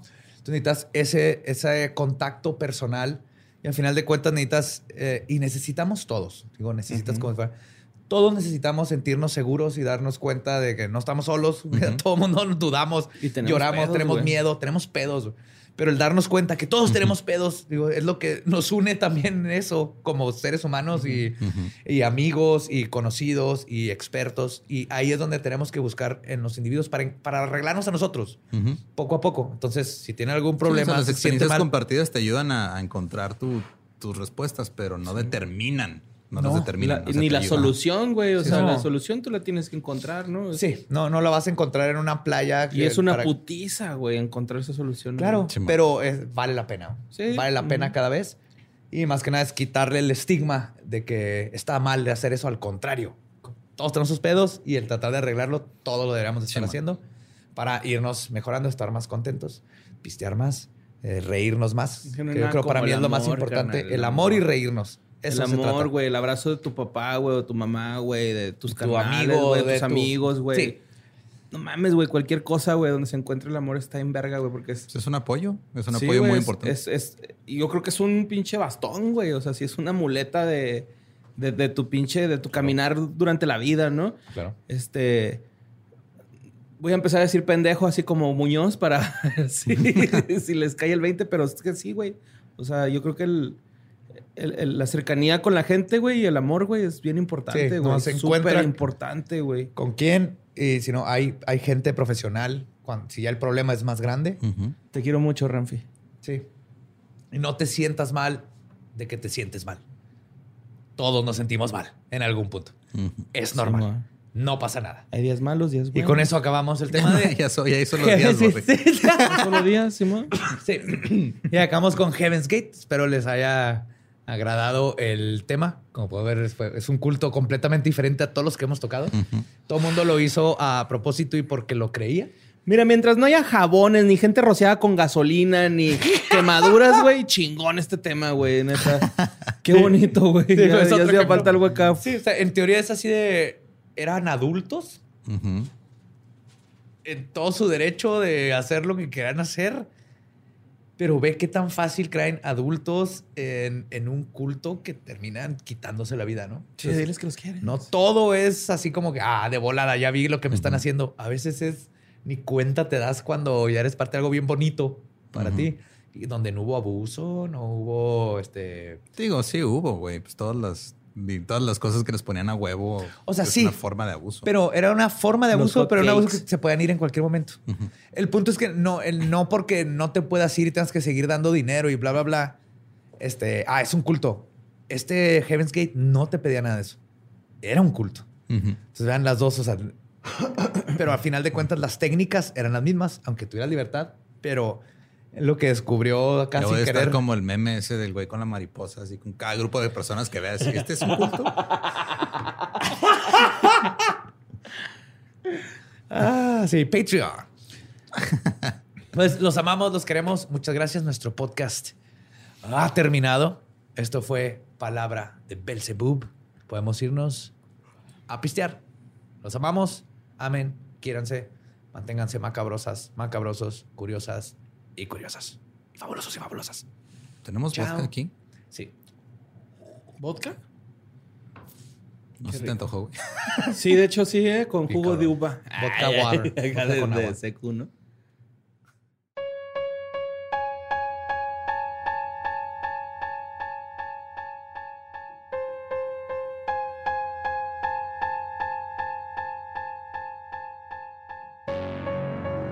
Esa fue la historia de Bowie Peep en Los Aliens deben de estar locos unidos. Pasito Gate. tun tun. pasitos Estos güeyes. Todas las películas de comedia de los noventas, ochentas, noventas, en español era deben de estar locos. Ajá. O, O, dónde loca. está. Ajá. O dónde está, debe estar locos o loco, whatever. Sí. ¿Dónde están los cultistas? Con Leslie Nielsen. ah, ahí están. no Los se dioses están deben moviendo.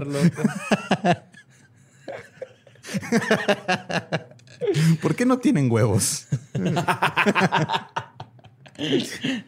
Pero saben, aléjense, aléjense de estas cosas. Cualquiera puede caer. Y, y- y vayan a heavensgate.com a Sí, madrearse güey, la sí. vista un Ajá, ahí sí me rato. metí todavía. Y Está sí, bien lo. feo, güey. Sí, o sea, lo, lo- este. Y se, traía el dato y se me olvidó otra vez a la chica. Pero sí, o sea, los que están manteniendo la página este, se hacen llamar sociedad, no me acuerdo cómo, pero que tiene que ver también con lo de Heaven's Gate. Sí, es que ellos hasta dicen en la página, ¿siguen creyendo en lo de Heaven's Gate? Sí. Nomás, pues no, no se van a matar. Ajá. Ni lo harán. No, porque tienen que seguir esparciendo el mensaje. Ajá. Que una parte es noble, así como que ellos saben que no se fueron y una parte de ellos puede estar dudando de que "¿Y si sí lo lograron. Oye, nada. pero que mi, sí pero misión es aquí, güey. Yo tengo, mi misión es que más gente sepa. Sí, mira, T-E-L-A-H Foundation. Tela Foundation. ¿Tela? Ajá, con H. O sea, Tela sería como fundo. albur, güey. De la Foundation. Ajá. Entonces, Tela Foundation es la que. Son Marky Sarah King y son de Phoenix. Órale. Cool. Ajá. Y ahí, ahí siguen con atorados en el, el pasado con su página. güey. Contando todos los días. ¿Cuánto falta para el Hal Bob? ¿Otros 200 años? No, miles. Miles. Ajá, como dos mil, al- algo así. Upsi. ¿Y tendrán todavía Nikes? No, ya no, güey. No sé si a ellos les tocó, si los tendrán guardados los de ellos. A lo mejor, ¿no? Espero, porque ahorita le podrían sacar una muy buena lana en eBay. Ujú. Qué bueno que no lo hacen en playa porque a lo mejor tienen unas patotas. Ah, pues hablando de Nike, no se olviden que tenemos merch bien chido. Ya llegaron nuevas cachuchas. Estás aprendiendo a hacer menciones cada vez más orgánicas. Estoy ¿Eh? orgulloso de ti. Todos hemos estado aprendiendo algo de los otros. Así es. Sí, este, ya hay, hay muchas cosas. Hay playeras, tazas, tarros, vasos térmicos, gorras, eh, pins, stickers, chingo de cosas. Un chingo. Y para los que están en Patreon, hay cositas que no puedes conseguir en las tiendas, que es un bonus plus de nuestra parte para ustedes que los amamos. Todo lo que tienen que hacer es este, no cortarse los huevos, déjense los puestos, nada más. Métanse a patreon.com también ahí está todo el pedo. Si quieren ver los proveedores de merch, métanse ahí a leyendaslegendarias.com o chequenos en las redes sociales, ahí cada rato se publican también. Totalmente indoloro el proceso. Simón. Y los precios no te van a costar un huevo. Ah, has quedado un monstruo, Espinosa. Yo, Un tú monstruo también, güey. De plugs. Ah, ya. Sí. O sea, ese güey hace jingle solo, yo no le enseñé. Sí, es cierto. Sí. Y te cuestiona que es un ovni que no, yo no le enseñé. Es Sí, tú pedo, estás aprendiendo demasiado. o sea, me gusta, pero Perdón. me asusta. Ok, perdón. No, no, no, no te detengas, Borre. Me sentiría mal si te detienes. No te detengas nunca. Es que yo no quería que te estremecieras así, güey. No, O sea, claro, no es, sí, eventualmente yo voy a hacer así el Palpatine. Yeah, y tú ya Vader y me avientas al, Claro que no. al excusado espacial donde se cayó. Sí, fue un excusado, ¿verdad? Pues era como un excusado. Sí. Ujú. Era una turbina, ¿no? ¿Qué era, güey? Porque había un fondo así, un medio. Era, Aire acondicionado. era un dispositivo para deshacerse de un güey en la trama, güey. Eso es lo que era. Ok. Vaya, sí funciona mejor. Básicamente. como el cerebro, ¿no? Del profesor X, que también no. No se ve, güey, que tenga fondo. ¿No? No. O sea, si alguien se cae ahí, ¿qué pasa? ¿Da la vuelta? O sea, es una como Tony. Hawk acá. Tu 360. Eso hace, güey, con sus silla ruedas cuando nadie lo ve, güey. Entonces, madre. Ah, güey, como Wills, el de Nitro Circus, güey. Pero bueno, ya nos escuchamos la, la siguiente semana. Yes. Yes, yes, yes. Va a estar muy bueno el que sigue. Los escuchamos, vemos y queremos Y adoramos. Nos vemos próximo miércoles macabroso. Compren cosas. Chao, por favor. Love you. ¿Estás listo para convertir tus mejores ideas en un negocio en línea exitoso? Te presentamos Shopify. Tal vez no lo sabías, pero nuestro podcast More Than Mamis es un negocio y lo empezamos por supuesto para desahogarnos y hablar sobre la maternidad, no para convertirnos en expertas de ventas y del e-commerce. Así que sí, necesitábamos ayuda para vender nuestro merch y poner en marcha nuestra tienda. ¿Y cómo suena con Shopify? Llegó otra venta. Shopify es la plataforma de comercio que está revolucionando millones de negocios en todo el mundo. Ya seas un emprendedor desde tu casa o desde donde sea, Shopify es la única herramienta que necesitas para iniciar, administrar y hacer crecer tu negocio sin dificultades. Con Shopify puedo gestionar pedidos, envíos y pagos desde cualquier lugar, brindándote toda la información y estadísticas de tus ventas al detalle. Regístrate para un periodo de prueba con tan solo un dólar al mes en shopify.com barra sonoro, todo en minúsculas. Ve a shopify.com barra sonoro para llevar tu negocio al siguiente nivel. Shopify.com barra sonoro. With Lucky Land slots, you can get lucky just about anywhere. Dearly beloved, we are gathered here today to. Has anyone seen the bride and groom? Sorry, sorry, we're here. We were getting lucky in the limo and we lost track of time. No, Lucky Land Casino, with cash prizes that add up quicker than a guest registry. In that case, I pronounce you lucky. Play for free at LuckyLandSlots.com. Daily bonuses are waiting. No purchase necessary. Void where prohibited by law. 18 plus. Terms and conditions apply. See website for details.